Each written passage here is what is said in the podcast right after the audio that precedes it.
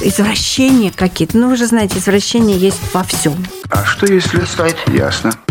Никаких там попон, земли, чего. Я ничего этого не хочу. Тогда, может быть, нужно... Не нужно. Понятно. Нет, запрещать ничего не надо, оно само все отвалится. Разжите хотя бы... Вот это попробуйте. Базовое образование самое главное, а его у нас сейчас нет. К одноклеточным переходим легче регулировать. Пивоварение – это значительно более сложный процесс.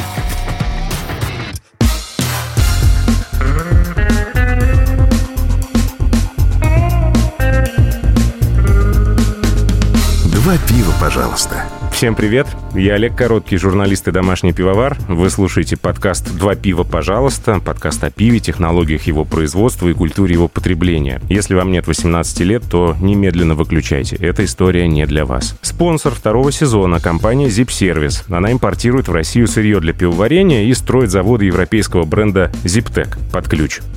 Два пива, пожалуйста. А героиня этого выпуска – Татьяна Викторовна Миледина, доктор технических наук, целый профессор факультета биотехнологии университета ИТМО. Так, ну Что-то ладно, не так. а факультет у нас уже... Институт, Ну, наверное, давайте да? так. Мгм. На данный Ну, момент так. Что-то здесь Всё происходит, меняется. видимо, да. Да. 50 у нас было уже разговоров э, с деятелями пивоваренной отрасли. Это 51 выпуск. Наверное, вы не слышали ничего, но я просто хочу на вашу реакцию посмотреть. Вдруг вы кого-то знаете и э, за кем-то следите. Ну, я ни за кем не Интересно. слежу. Ну, вообще, в профессиональном плане вообще, кого вы учили из тех людей, с которыми мы уже Ну, я-то, может быть, общались? учила много, но у меня, конечно, есть вот круг моих учеников, которых я уважаю, которые, я считаю, значительно больше меня уже знают, и я могу у них поучиться. Это моя главная задача. Я все время говорю ребятам... Ну, кто, вы- кто, кто? Наумкин, Ну, наверняка. Наумкин нет, не на Нет? первом месте. А кто нет. на первом? На первом месте у меня, наверное, все-таки Александр Дидикаев.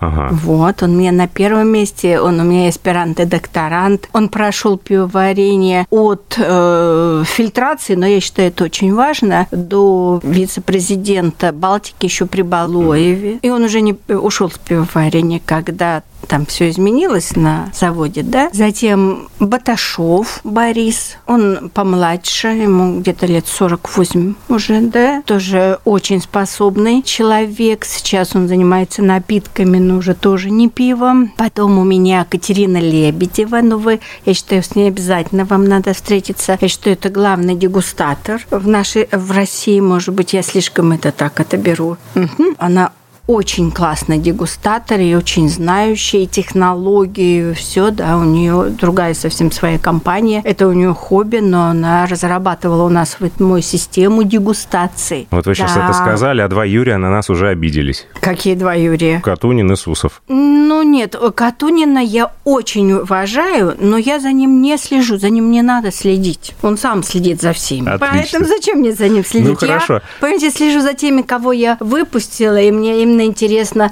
наблюдать их развитие. Ну, вы видите, фамилии, которые вам совершенно неизвестны. Нет, я слышал, но, безусловно, этих подкастов еще у нас не было, есть над чем поработать. Да, стоит поработать. Конечно, Вага, вот Аганесян, тоже очень уважаю его сначала как технолога, я его уважала, и у него есть интересные свои собственные разработки. Но теперь он, конечно, как это у вас там называется, менеджер, либо еще что-то, в общем, занимается бизнесом. Ну, нет, наверное, не менеджер. Менеджер – это мой зять, который строит заводы, что-то там руководит. Пивные, кстати, предприятия крупнейшие. Вишняков меня очень интересовал, да, Игорь. Ну вот видите, я все называю фамилии, которые наверняка вы не знаете, потому что я не считаю себя вот, например, как Юрий Катунин, человек, который очень разбирается именно в пиве, в этих стилях, вот это все. Нет, я люблю лагерь, поэтому я не вникаю в это. Я только тогда начинаю вникать, когда мне ребята говорят, теперешние студенты, да, мы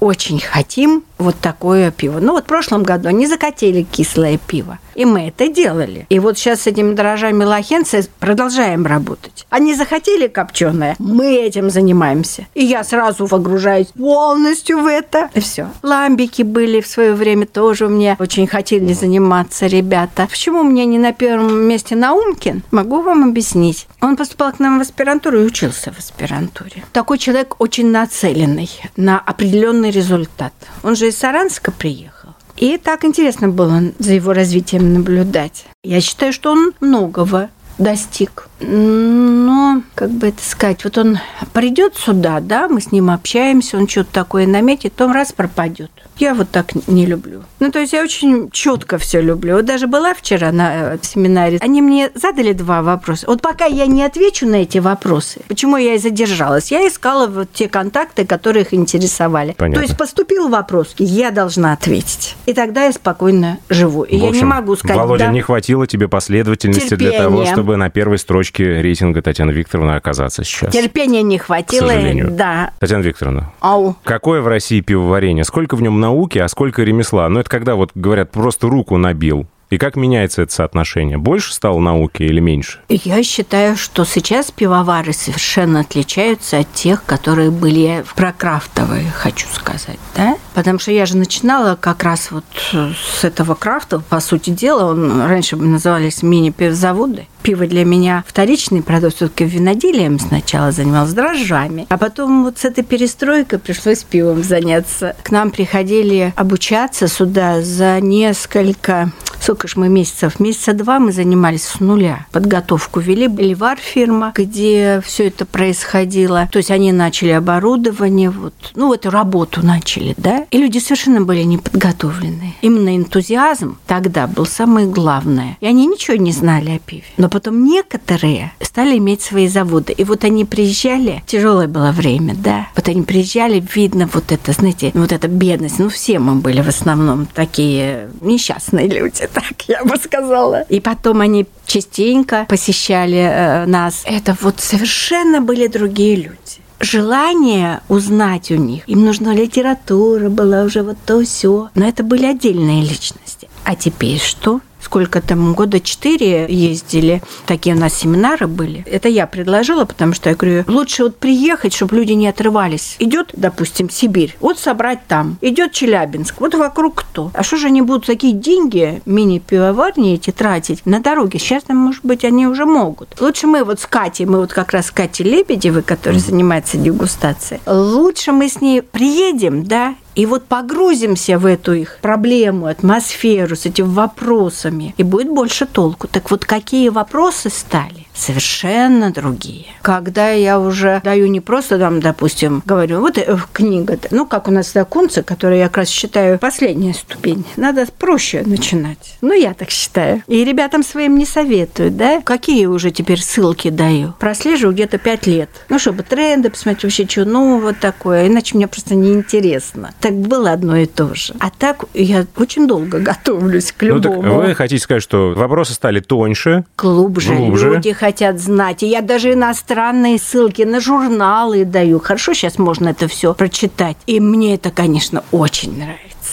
Очень. а пивоварению можно научиться на чужих ошибках или только на своих, как вы думаете? Ну, я считаю, что для этого есть консультации. У меня дочь главный технолог на Хеникине, да, она у меня консультируется, я какие-то ей советы даю. Лучше поставить проблему, рассмотреть ее со всех сторон, а потом начинать делать. Но можно делать, знаете, я хочу это. Пиво с бананом. Я говорю, ради бога, давайте делаем пиво с кожурой бананов, вы чего хотите. То есть должен быть полет мысли, и это первоначально. Ага. А потом, когда ты вот что-то такое попробовал, да, у тебя возникли вопросы, и ты уже следующее все будешь делать, учитывая, какие там проблемы были. И я посоветуюсь с этим. Я зайду на эту пивоварню, правильно же? Да. Поначалу очень многие именно вот что-то хотят попробовать. Ну, как на кухне. А вот как вы, кстати, относитесь к самозванцам в пивоварении? Это практически все домашники, многие крафтовые пивовары, которые приходят к этому занятию без фундаментальных знаний физики, без знаний химии, биологии. Мы вообще живем в век дилетантизма или это называется век безграничных возможностей? Вам какая формулировка больше а нравится? мне нравится, когда люди что-то хотят, и пусть они это не знают, но они этого хотят. Ну, то есть у вас никакого снобизма нет в этом Нет, смысле, что вот я заслуженная, а вы нет, тут кто такие? Абсолютно, потому что я все время у всех учусь, считаю это очень важно, потому что я много чего могу познать сама. Только развить это, да? Откуда темы-то возникают все эти? Мне главное, чтобы человек очень что-то хотел. Надо пробовать и э, тянет, привлекает. Да, я вот думаю, пойду на пенсию. Чем я буду заниматься? Я хотела на флейте. Неожиданно. У меня никакого слуха нет. Я хотя музыкальную школу, как положено в нашей жизни, было той. Обязательно музыкальная школа у всех. Но у меня нету слуха. Я люблю очень музыку, но я не могу даже спеть чего-нибудь. Да. Я думаю, буду я играть, но не на такой флейте, а маленькой пику. А муж у меня рисованием заниматься хочет. И я считаю, что а почему не попробовать? У меня подруга как раз, она флейтистка. Я ей сказала, она говорит, ну что, давай с тобой позанимаюсь. А вот вы начали говорить про книжки, сказали, что кунца — это верхняя ступень. Это какая-то библия пивовара такая, всеобъемлющая? Или все-таки какая-то другая книга, достойна этого громкого звания? Но я считаю, что в Кунце очень много собрано всего, да. Такие основательные, конечно, данные, но для меня, э, в смысле классиков, у меня нарцисс. Почему? Там же картинок нет. Это же грустно совсем для современной молодежи. Ну, мы же знаю. визуалы все. Мы хотим видеть картиночку. Схему хотя бы, худо-бедно. Ну, я, наверное, потому что не молодежь. Поэтому мне картиночки, конечно, тоже важны. Я тоже их включаю в свои материалы. Просто у нарцисса более такой научный подход. Объясняется, почему. Вот это второй том, у нас, кстати, до сих пор не переведенный, да, или ВАР переводил, вот технологии пивного сусла. Нарцисса картинки дальше смотреть, там у него очень хорошо оборудование. А вот с точки зрения такой глубины, что ли, да, почему, что происходит. Как это все развивается? Научно. Ну же какой список там? На немецком читаете? Ну, конечно, только на русском. Нет, ну серьезно. Нет, серьезно. А, ну то есть вы э, в оригинале не читали и ждете, пока переведут? Ничего я не жду. Не ждете? У меня есть. А, Просто Эливар перевел, но немного А, экземпляров. Понятно. Понимаете? Немного. Этой книги нет. Я даже ее из дома не выпускаю, потому что как только сюда что принесешь, прям как сам издат в недалекие от нас времена. А старые книжки, там, столетней давности, они безнадежно устарели о пивоварении? обожаю, обожаю. Вот у меня тут лежат и 83-го года, 1883-го. Так, ну, я, интересно. в общем-то, собираюсь уже сворачивать свою деятельность. Надо же успеть на флейте-то научиться играть. Вот, и у меня э, есть э, ученики, которыми я думаю, что, ну, очень заинтересованы, болеют этим. И я эти книги вот собрала и, э, значит, сказала, чтобы увезли себе домой, чтобы никуда ничего не пропало. Я эти книги обожаю, ребятам все время говорю. Да, сейчас, конечно, и приборы, и то и все, но я считаю, главное, чтобы уметь вот именно промыслить все, продумать все до конечного результата, а потом только мысли свои проверить с помощью вот этих всех дел. А раньше было спокойно, и люди спокойно мыслили. Я по себе могу сказать. Все-таки мне уже возраст и в пивоварении вообще такой солидный. И многие интересные моменты, они были не решены, но поставить вопрос – это самое, считаю, важное. А есть какие-то концепты из прошлого, я не знаю, ну, на ваш взгляд, незаслуженно забытые, может быть? Например, вот в голову приходит «Непрерывное брожение». Книжка такая Денщикова была. Но здесь я как-то непрерывно меня не задела, честно говоря. Меня больше задели технологии и мобилизации, вот честно вам скажу. Но для такого пива, ну, знаете, дешевого вот такого. А для настоящего пива, ну, я приверженец За классическую, в общем, школу. Да, вкусы уже сложившиеся, сами понимаете, да, никаких там попон, э, земли, чего, я ничего этого не хочу. Я обожаю хорошо охмеленное пиво, чтобы чистый был запах, хмелевой, ну пусть и дрожжи там добавят, они теперь, знаете, как хмели дрожжи, они же так работают, что тут уже не знаешь, Там где уже не знаешь, хмель, да. где Да. дрожжи.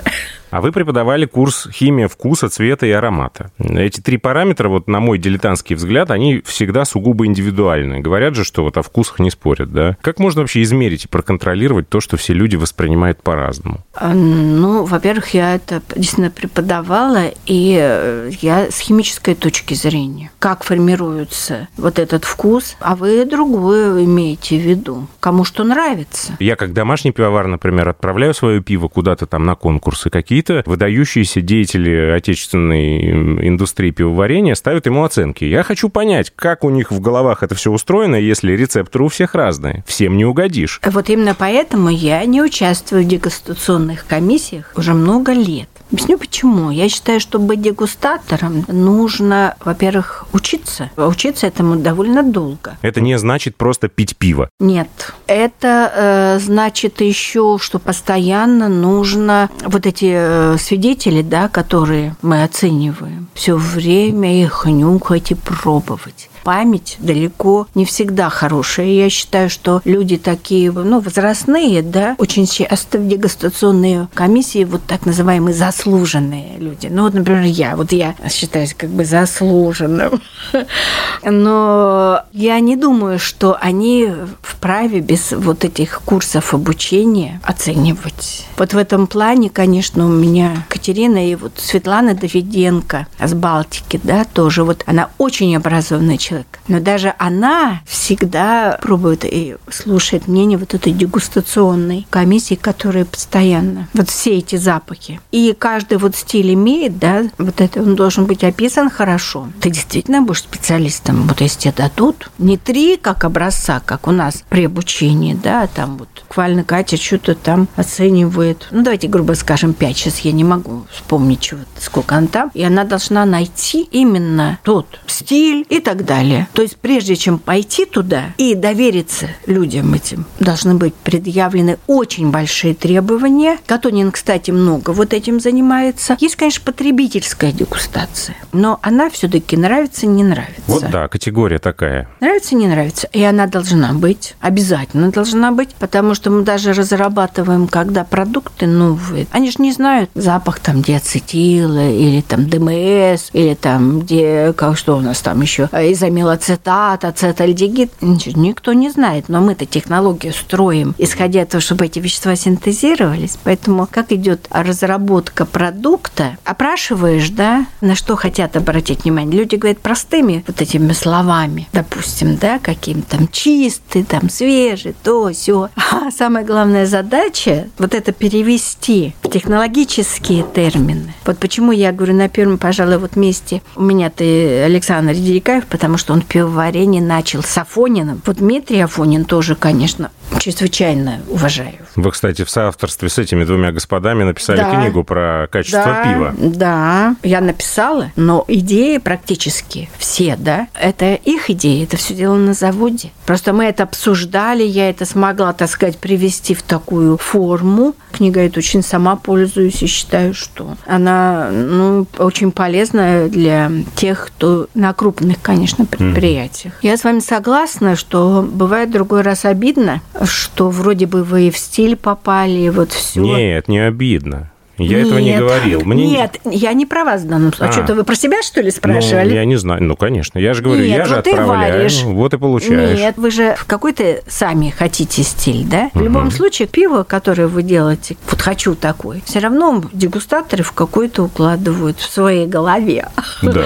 И смотрят, куда же оно у вас подойдет. Понимаете, в чем дело? А если не подошло, то вот новый стиль. То тогда вот нравится, не нравится. А потом уже дальше развивать это. Вы признавались в одном из интервью, что долгое время вообще не понимали пива. Было такое время. Я, как бы это сказать, это не является моим любимым напитком. Ну вот отношение же поменялось, нет? Вот я же вам сказала, что я по-прежнему хочу пиво чистое, вот это все. Хотя знаю, что вот огромное количество и написанные пособия, и все прочее, я все это изучаю. Но меня пиво интересует как очень интересный продукт. Вот смотрите, я занималась виноделием, культивированием дрожжей, то есть хлебопекаром, до пивоварения. Пивоварение – это значительно более сложный процесс. Ну а вот что тогда пиво, что не пиво? Классика, понятно, пиво. А вот томатный гоза, там, я не знаю, суп том ям, доширак какой-нибудь с майонезом, еще что-то. Вот это же все на это рынке. какие-то, да, на рынке есть, Да. но это всякие продукты, такие ухищрения, это вот чтобы человека удовлетворить, извращения какие-то. Ну, вы же знаете, извращения есть во всем. Вот моду вы смотрите. Кстати, особенно наши модельеры, наши российские, ну, такое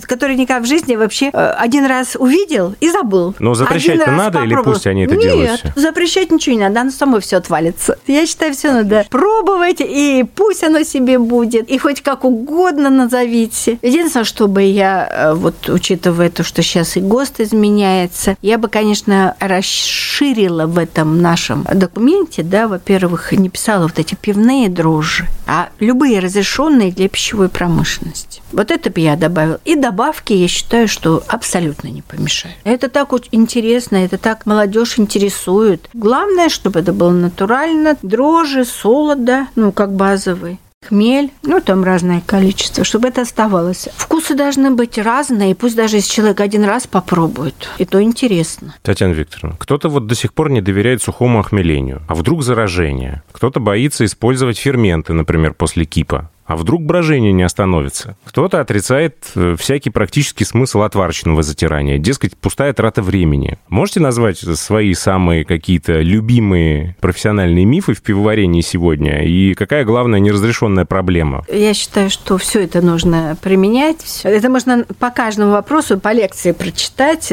Ничего тут страшного абсолютно нет. Но меня больше всего вот интересуют сейчас фитоэстрогены и гормоны. Мгм. Потому что уж очень тут много. Вот сейчас меня будут сдавать экзамен, да? Ну, Ребята почти готовы, хотят сдать. И, значит, я с ними специально вот прослеживаю растения. Растения – это клетки, да, это эукариоты. И вот когда э, смотришь по химическому составу, есть э, продукты, которые мы в очень большом количестве употребляем. Ну, там, по-моему, соевый, но которые постоянно мы принимаем. И там этих веществ гораздо больше, чем то количество крошечное, которое в пиве. И мы съедаем с этими продуктами, и причем не обязательно, кто пиво пьет или не пьет его, с этими пивными животами. Дело-то не в этом животом, а то, что вообще пиво, так же как и вино, очень возбуждает желудочно-кишечную тут всю деятельность. Кушать хочется... Да. Ужасно. Это сколько написано статей у этих... Я читала просто эти статьи, когда готовилась к этой теме. Возбуждает аппетит. И пища теми жирная. Ой, это вообще вот это все может быть и вкусно, но, конечно, при таком частом посещении этих заведений с этой обильной пищей просто не может быть, чтобы не было живота. Мы говорили с вами про старые книжечки. Мне сейчас пришла в голову одна, которая мне нравится больше всего по форме изложения. Это катехиз пивоваренной практики э, в форме вопроса и ответа. Ну, просто потому, что я люблю э, А я получать такой нет, у меня такой... конкретный ответ на конкретный вопрос. И вот в этой форме, поскольку вы у нас дежурная по стране по дрожжам, есть Это такая формулировка. в ту-? Есть такая формулировка в тусовочке, да, говорит Татьяна Викторовна, дежурная по дрожжам в стране. Можно ли вас попросить как-то вот в лаконичной форме ответить на такой, казалось бы, банальный вопрос? Можно ли без микроскопа дома убедиться в жизнеспособности дрожжей и как на глаз определить норму повторной задачи? На глаз? Нет, ну то, что жизнеспособности элементарно. Взял, добавил воду, добавил буквально немножко сахара. Если это моментально появляется, забел называется, да. Я еще застала то пивоварение, когда было открыто, и когда все было видно. Это было особенно интересно вообще-то. Тогда, да, обучать ребят было интереснее им тоже, чем это сейчас все закрыто, вообще ничего нигде не видно. Вот, то есть это мгновенно, и даже мы у себя тут также делаем, да, вот по-быстрому надо что-то такое решить. А норму задачи можно как-то определить? Вот вы сняли дрожжи с одного пива и хотите второе пиво. Так а все то же самое. Сколько? Чего? Ложка? Две? Чем? Как? В чем мерить вообще? А меричум, ну, во-первых, там мы даем где-то 0,5%, да, это значит 0,5 грамм на 100. Ложка, сколько там у нас ложка? Есть ложечки, которые 11-12 названы. граммов. Ну, это большие ложечки, Большие. конечно. Поменьше. Конечно. Ну, вообще, смотря сколько. Да. Смотря сколько. Но я вот сказала, сколько на 100. На- Ну, поделим да, уж, да. да, уж как-нибудь. А, Но это вот э, такая средняя идет. Все понятно. А если сухие, так и в четыре раза меньше вообще. Взял так щепоточку. Ну, кстати, есть экономные домашние пивовары, которые покупают один пакетик ферментиса и на 4 варки его э, делят. Говорят, зачем я буду выбрасывать продукт? Вот у меня себестоимость снижается. Ну да, но знаете что, если слишком мало дать, вот они, если так, Знаю, пробовал один раз, больше не буду. там сначала начинают размножаться дрожжи, и очень много сернистых этих запахов мне Ага. очень не нравится. Не согласна. Не согласна, хорошо. Нет. Когда-то Луи Пастер писал не о верховых и низовых дрожжах, а о верхнем и только недавно открытом тогда нижнем способе производства пива. Вот такая формулировка. Способ производства пива именно. Как будто дрожжи в те времена не делились на верховые и низовые. Ну, так, наверное, оно и было. Дрожжи и дрожжи. Нет, конечно, не делились. А как вы относитесь к тому, что сейчас верховые дрожжи сбраживают холодно и наоборот? Вот, например, есть стиль cold IPA, холодная ИПА так называемая. А вы знаете, это очень интересный момент. Есть оптимальная температура, значит, вот эти верховые, так называемые, да, это тех, которые в хлебопечении фактически мы используем. Правильно? Это одни запахи. Но когда мы начинаем снижать температуру, да, ферментативные процессы изменяются, и изменяется профиль. Ну и что? Ну, был такой период в жизни пивоваров, лето, когда очень большой спрос был, да, когда мало было еще вот этих всех пивоварен, и маленьких, и больших, каких хочешь. Но делали же 18 градусов. Конечно, это чувствует специалист. Но человек, который просто любит пиво, ну, например, мне всегда вот э, говорят из Челябинска, да, как-то они чаще всего со мной почему-то общаются, они говорят, а мы хотим пиво с диацетилом. И поэтому я писала даже года два назад, когда поставили какие-то границы, вот столько-то изомилоцитата, ну, это наши все-таки институты работает, все равно ГОСТы какие-то должны быть, в общем-то. Нельзя же так.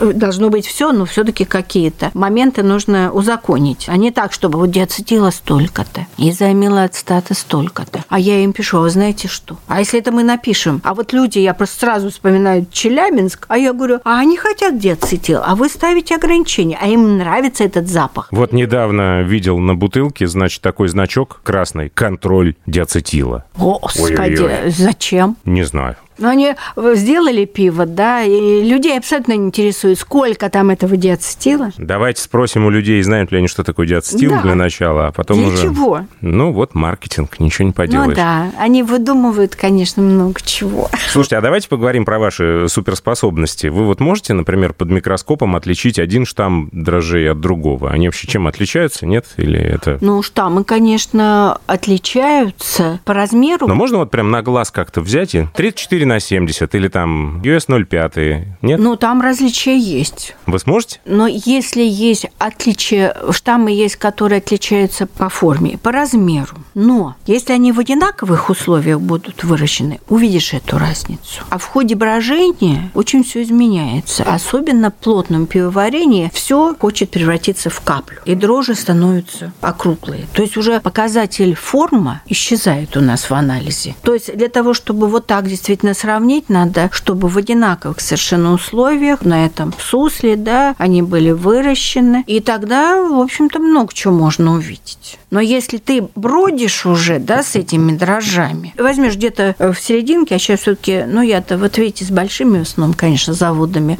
возьмешь, они все округлые и, в общем-то, небольшие, потому что это вот стресс заставляет их и уменьшиться в размере. Ну, то есть сохранить надо себя. Большое оно плохо сохраняется. И активнее работают, когда, кстати, один грамм будет там, допустим, 5 миллиардов клеток, а будет, если маленьких, будет 10. Где у нас более интенсивно процесс? На поверхности же все происходит. А где будет больше поверхность? Где маленькие? Тогда их много, по граммам одно и то же. В одинаковых условиях штаммы, которые, ну, наверное, не все, но те, которыми работаем, ну, кое-что могу. Но не берусь так, чтобы это, знаете... Не-не, батла не будет никакого, Нет. испытания устраивать не станем. Нет, верим на слово. Нет, а мне не надо испытания. Я сама считаю, что что-то можно. Когда ты с чем-то работаешь постоянно, можно. Дадим возможность слушателям задавать вопросы. Владимир Карпенко прислал вот какой вопрос.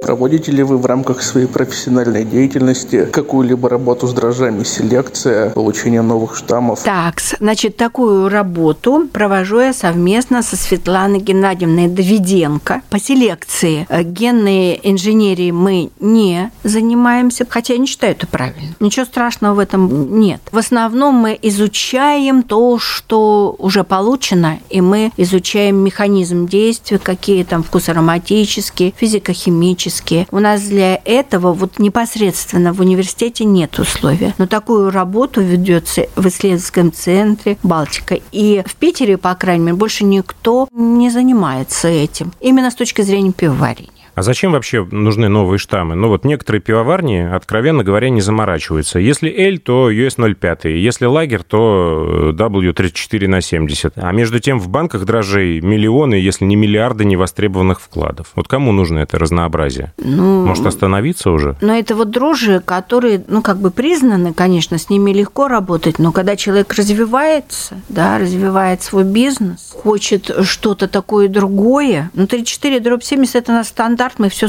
сравним, что это чистые дрожжи. То есть они не синтезируют там выбивающихся из стандартов, что ли, пива лагерного, да? Нет, я считаю, что надо работать с многими дрожжами, учитывать, знать их профиль, и поэтому у нас же не сертифицированные дрожжи, у нас же нет никаких сведений о дрожжах. Это хмелья сейчас что-то мы уже, да, вытребуем, а я еще когда давно ездила в эти хмелевые хозяйства и Чехия, и Америка, видела, что они имеют а нам дают только альфа. Я говорю, требуйте от них, требуйте, и по профилю можно знать, какой, куда, чего добавить. И вот это уже развилось потом. Вот только вчера был хороший доклад у Ферментис, мне очень понравился. Я только один, одну статейку читала. Это взаимодействие дрожжей хмеля, да, биотрансформация соединений хмеля дрожжами. Очень интересно. Ну, то есть, если э, это не творческие пивовары, которые только взяли два, и все, и не заморачиваются, они только для того, чтобы либо продать, либо себе попить, потому что нравится. А что думаете про старые советские штаммы? Там есть какие-то интересные по современным меркам? Как в телевизорах первое поколение, там второе, там третье. Мы сейчас в, как бы в третьем поколении живем. Первое же развивалось, да. Сейчас давайте еще Владимиру Карпенко дадим слово. Вот он тут в догонку, собственно, мысль сформулировал.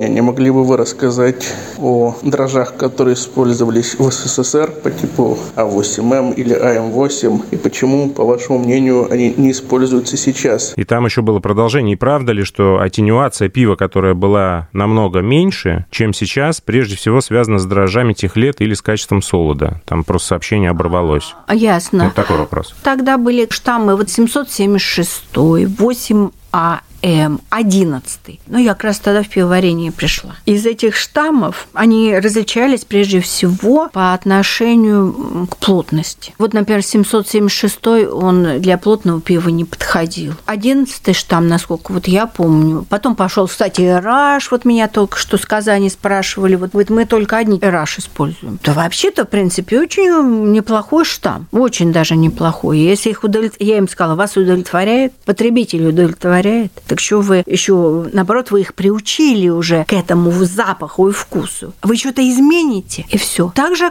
как и эти штаммы. Ну, 776 я все-таки, наверное, не взяла, ну, а 11 а потом за рубежа стали. Вы же знаете, что каждый завод, вот моя культура. Вот я в Штатах, когда была, э, там же это вот лаборатория дрожжевая в Иста, Калифорнии. Мне что понравилось у них? Вопрос как раз на селекцию. Естественный отбор, он происходит на предприятии и на мини. И вот там так, там прямо так стеллажи, и вот эти э, дрожжи хранятся каждого, кто сдал, естественно, им на хранение, свои. То есть они не имеют права их никуда передать. Нет. А они их почему дали на хранение? Потому что они вот сделали с этими дрожжами, и им понравилось там что-то. И они решили, пусть они хранятся, и мы их снова оттуда будем получать. Естественная селекция, мутации, конечно, у дрожжей. Любые стрессовые ситуации, да, э, вызывают мутации любого штамма. Если так вот получилось, что не смогли отобрать, мы-то это очень сложно отбираем. Очень тяжелая работа.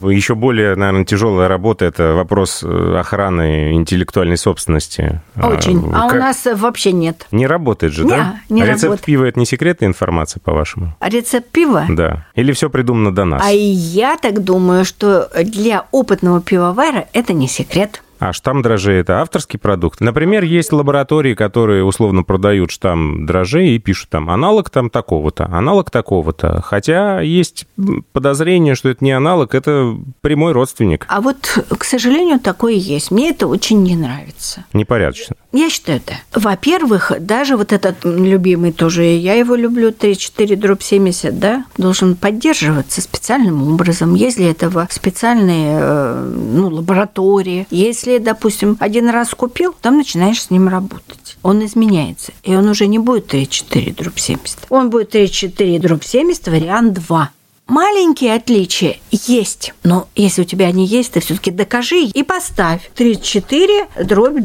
э, такая-то, что это уже другие дрожжи. Но это моя вот такая точка зрения. Хорошая точка зрения. Мне нравится. Что думаете про использование квейков? Э, есть такой домашний пивовар, но вы его вряд ли знаете, но тем не менее, Денис Волков. Он вот просто маниакально сбраживает на них лагеры при температуре там 35-40 градусов и называет это революцией в пивоварении. Как думаете? А есть дрожжи, которые при 37. Ничего тут такого я не вижу. Ну, нет, э, вопрос не об этом, а о том, что это лагерный профиль у элевых дрожжей, и срок сбраживания двое суток, хоп, и пиво готово. А как же лагерное тогда? А вкус? Он соответствует лагерному при Ну, 37? говорят, что да. Говорят, не что да. знаю, не знаю. Денис, вези на пробу Татьяне Викторовне, Да, будем сравнивать. Не знаю. Хорошо. Потому что это температура для роста дрожжей, а когда дрожжи растут, то а, они много органических кислот выделяют, и профиль должен измениться. Он не может быть таким же, как у лагеря. Ну, кстати, этот же вопрос присылал Арсений Виноградов, который участвовал вчера в семинаре. Для тех, кто не знает, это журнал Real Brew при поддержке компании Zip Service организовывал трехдневный семинар повышения квалификации работников пивоварения. Да, Татьяна такие Викторовна там мужчины рассказывала. серьезные рассказывала. Так вот, не самый серьезный из этих мужчин Арсений Виноградов, но очень серьезный в плане пивоварения, прислал вот еще какой вопрос. Сейчас я попытаюсь не ошибиться с его номером. Наверное, это он.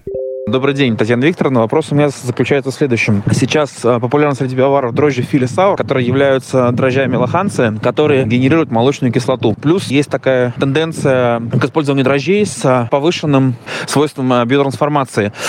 Нет ли теоретической возможности разработать такие дрожжи, которые вообще перестанут требовать хмель, так как будут сами генерировать яркий хмелевой аромат, ну, тот, который мы привносим в пиво, охмеляя его насухо? Что касается охмеления сначала, да, все-таки не надо уходить от хмеля, потому что хмель у нас останется во всех наших стандартах. Но странно будет выглядеть состав пива. Вода, солод, дрожжи. Да, поэтому э, с этим не надо работать. А вот использовать дрожжи другие, вот сейчас в частности, я, например, за молочную кислоту, э, можно регулировать переход. Я как раз вчера это и рассказывала. Э, Если мы снижаем, допустим, содержание этанола, то вот этот метаболит, который образуется из глюкозы, он должен все равно куда-то пойти. Если мы не дали кислород, значит, он не пойдет на размножение дрожжей, он идет на молочную кислоту. Это лохентия, вот э, их сейчас несколько, это род, да, и вид. Они выделены разные, они и вот те, которые из камбучи, вот э, ферментати. Поработать с ними бы можно было, потому что они, ну, такой интересный профиль дают. Поэтому я за вот те дрожжи, что он говорит, но я а против. вопрос в том, есть ли такая э, тенденция к использованию, и можно ли придумать такой фит, который вообще перестанет требовать хмель? А, ну вы сказали, что лучше не надо. Вообще нечего даже заниматься. Надо заниматься тем, ну вот как биотрансформация хмеля в присутствии дрожжей. Вот это было очень интересно. То есть можно менее качественный хмель брать, или хмель, ведь не, не всегда одинаковый состав. А вот нам грозит, кстати, да, это менее Да. качественный хмель. Да, и мы можем потерять в аромате. Если дрожжи помогут, Помогут. Прикажут, Помогут, да. Еще один вопрос от Арсения. Насколько я слышал, вроде бы недавно открыли новый вид э, диких дрожжей. Казалось бы, что вроде как уже все исследовано, но тем не менее что-то да открыли. Как вообще э, вы думаете, есть ли вероятность, что откроют какой-нибудь принципиально новый вид дрожжей, э, не сахаромицеты, не британомицеты, которые будут подходить для пивоварения? Э, Наверняка это можно, да. Ну, например, как вот э, есть такие у меня данные, это э, микробиологи делали, и напечатано в, в статье, даже сейчас не могу вспомнить какой, но я просто открываю, там разные дрожжи, продукты их метаболизма, вот именно с точки зрения запаха и вкуса. Значит, самое главное, чтобы они были разрешены в пищевой промышленности. Вот это я считаю прежде всего.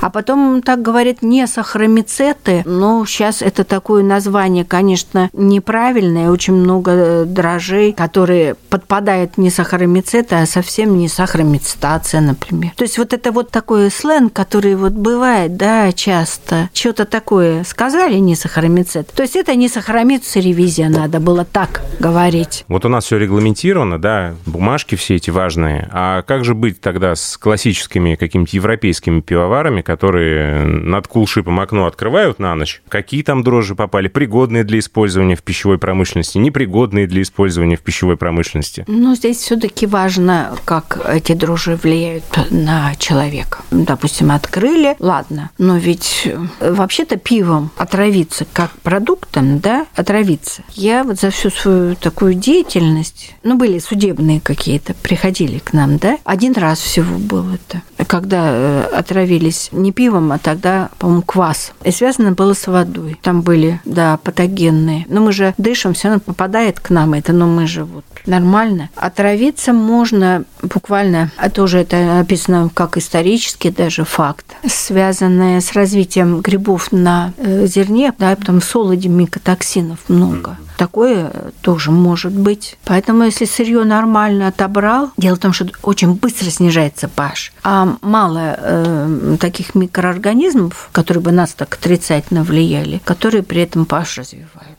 Хмель шагает по планете семимильными шагами. Если верить старым книжкам, то родина его Россия. Сейчас мы вынуждены возить его из Европы, Америки, Австралии, Новой Зеландии. Многие европейские сорта получили новую жизнь благодаря генной инженерии, стали ярче, интереснее своих предков. Надо ли бороться с ГМО в пивоварении? Вопрос. Не знаю, я бы не стала бороться... А есть ли смысл? Вот так тогда перефразирую. Да, я бы не стала э, вот на это такое внимание, потому что вот эти все модификации мы уже настолько глубоко и серьезно используем. Почему-то, когда покупают всякие разноцветные разноцветные помидоры не берут в голову, да? Ну, я так желтенькие люблю.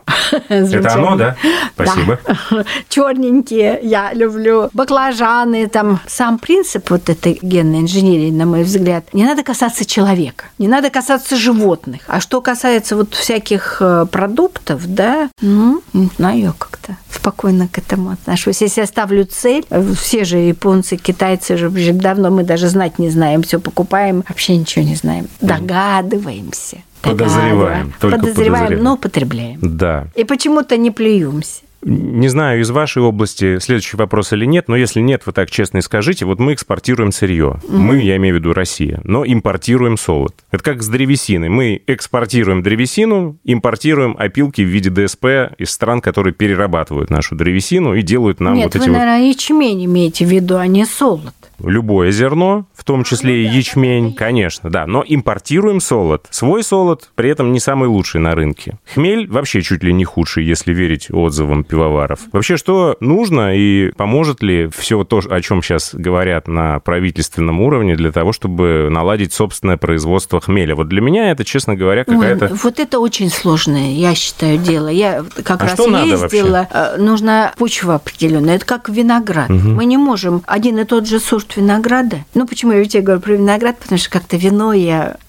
ну, люблю. И виноделов очень я люблю, конечно. Даже вот эти сейчас и французы, и все, вот они сорта-то наши удалили, они привезли свои сорта. А вот не получается. Угу. Ну, вот еще сыр. Ну, вино и сыр, как вы сами понимаете, очень связано. Также сыр, да? Да. Французы в Башкирии построили завод. Все оборудование у них, технологии все у нас. Главный этот дегустатор сказал, вы знаете, мы не можем ваш сыр назвать французским, потому что молоко другое, потому что другая земля, а мы так мало вообще знаем, у меня сейчас в голове крутится строчка из одной песни Вари Висбор. Мы сидим в Петербурге, в институте ИТМО. Э, за окном типичная питерская погода, да. я считаю. Пусть на душе холодно и сыро, все, я пошла за вином и сыром.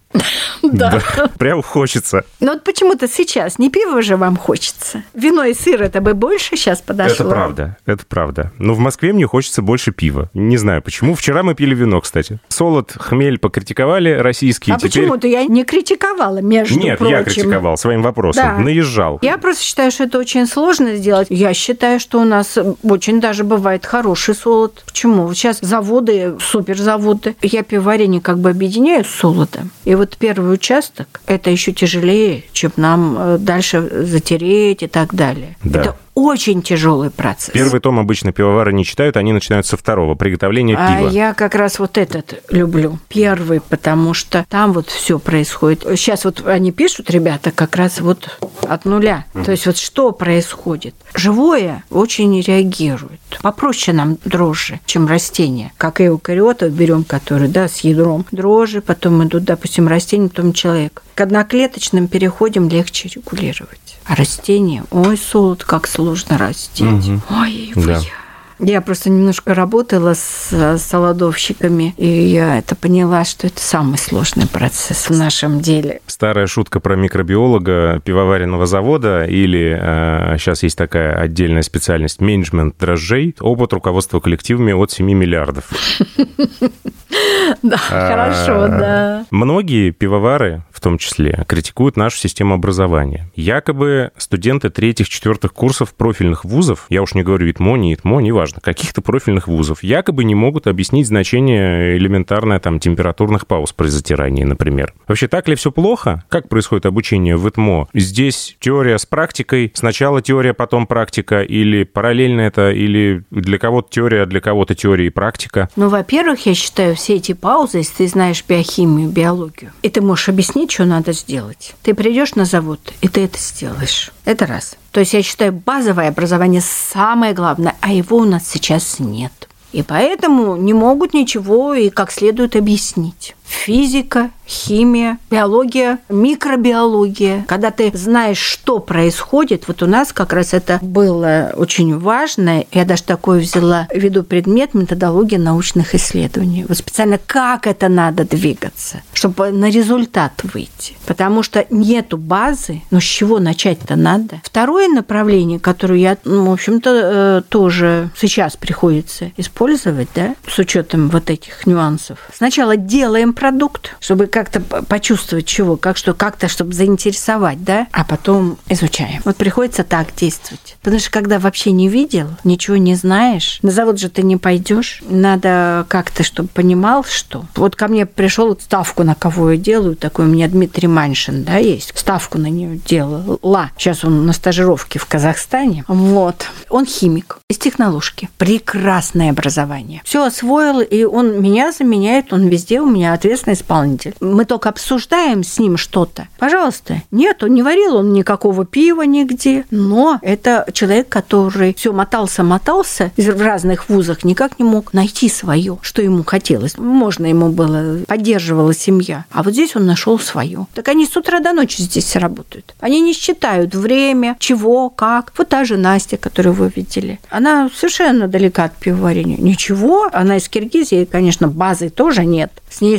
сложнее. То есть я считаю, главная база. А потом всему можно научиться. Что-то мне это напоминает. Напоми- Ну, чего это? напоминает историю, там, я не знаю, Аноры Мищенко, которая вообще технолог детского там и функционального питания, хоба, и главный пивовар, пивоварник Глечер. Абсолютно я не вижу в этом желания должно быть и база. Но у вас все-таки есть здесь возможность практиковаться. Вы показывали секретную, я уж не знаю, насколько она секретную, лабораторию, где стоит варочный э, порядок, Ну, мини-пивоварня доктора Губера, там еще всякие разные кастрюльки для домашников. Я видел точно брюзилу 35-литровую, я видел, что там было, Баварию. Это все ребята сами покупают. Сами покупают. Да. То есть никаких грантов, субсидий. Зарабатываем Ага. деньги. А пиво где? А пиво у нас к лету ближе. И потом иногда просят к Новому году что-то такое э, сделать. Мы и виски занимались, и у нас Понятно. и виски Ну, даже всё-таки- ничего было. Кстати, про доктора Губера вспомнили. В России есть какой-то научный подход к конструированию пивоваренного оборудования? Или обычно, как бывает, там делали типа ракеты, стали делать ЦКТ? Да. Форма та же, суть другая. Вот с этим я столкнулась как раз вот в 90-х годах, да, когда начали эти мини-заводы. Венгерский был, первый был немецкий завод, капитан, по-моему, сейчас называется, и МИАС, Челябинск. Я э, не очень дружу с мета,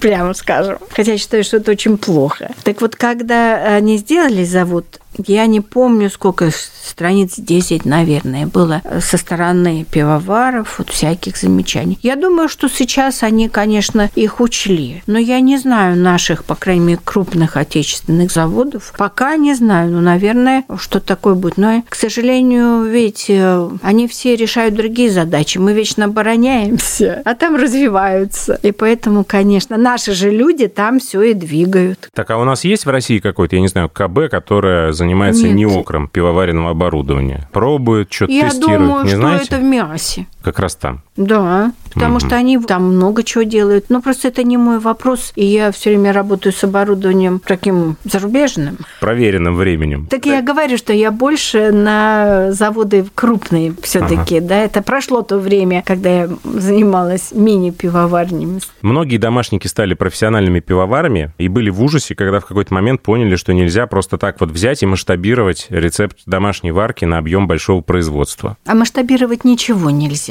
Вообще, в принципе, пивоварение это не работает. Я считаю, нет, потому что, прежде всего, знаете, что не работает? Именно брожение. Мгм. Я бы сказала, даже фильтрация уже проблемы получаются. То есть постепенно все увеличивается, увеличиваются проблемы. Уровень энтропии растет. Да, в затирании там же важно вот это перемешивание, вот все вот это движение вот этих потоков. Потом идет фильтрация, еще сложнее. А потом идет брожение, там вообще все, там соотношение, казалось бы, да, вот э, исполняется, но когда эти объемы другие, не получается так. Я, конечно, с брожением больше. Слушайте, мы Еще только- один маленький вопросик и завершаем. Давайте. Обещаю. Вопрос от канадца. Здравствуйте, Татьяна Викторовна и команда «Два пива, пожалуйста». Э, Я готовлю выпуск своего пива, и вот вопрос. Есть мнение, что добавка соли в пиво улучшает его вкус. Также большое количество соли убивает дрожжи. Как вы определяете, сколько соли сыпать э, в каждый из видов дрожжей? Есть какие-то таблицы типа Брадиса с данными или просто сыпите на глаз? Спасибо. Так, но я вообще считаю, что это вы такой хороший взяли тренд по поводу соли. Да, я лично не занималась этим, но вот, допустим, если бы я поставила такую задачу, имея в виду, что сейчас очень спортивные напитки актуальны, правильно? Мгм. Я бы посмотрела э, в выборе количества соли, в спортивные напитки, какое количество предлагается соли в эти напитки. Изотоники. И вперед. Да, вот взяла бы я э, вот этот, разрабатывала процесс. Татьяна Викторовна, спасибо вам огромное. Вы необычайно интересный собеседник, и э, я надеюсь, очень сильно надеюсь, правда, что мы повторим обязательно эту встречу, и какие-то другие вопросы наверняка будут на повестке дня, но мы обязательно их обсудим. Давайте. Спонсор подкаста компания Zip Service. Много ингредиентов для пивоварения на сайте zip24.ru. Героиня этого выпуска Татьяна Викторовна Миледина, доктор технических наук, профессор факультета, зачеркнуто, Института биотехнологий Нет, университета. вот смотрите, э, давайте так. Факультет биотехнологии университета ИТМО. Оставим вот так. Все-таки правильно. Сейчас пока еще так. Но у нас там постоянно все меняется. Будем надеяться, что я успею смонтировать этот подкаст до того, как все поменяется в очередной раз. Я Олег Короткий, журналист и домашний пивовар. Всем счастливо. Два пива, пожалуйста.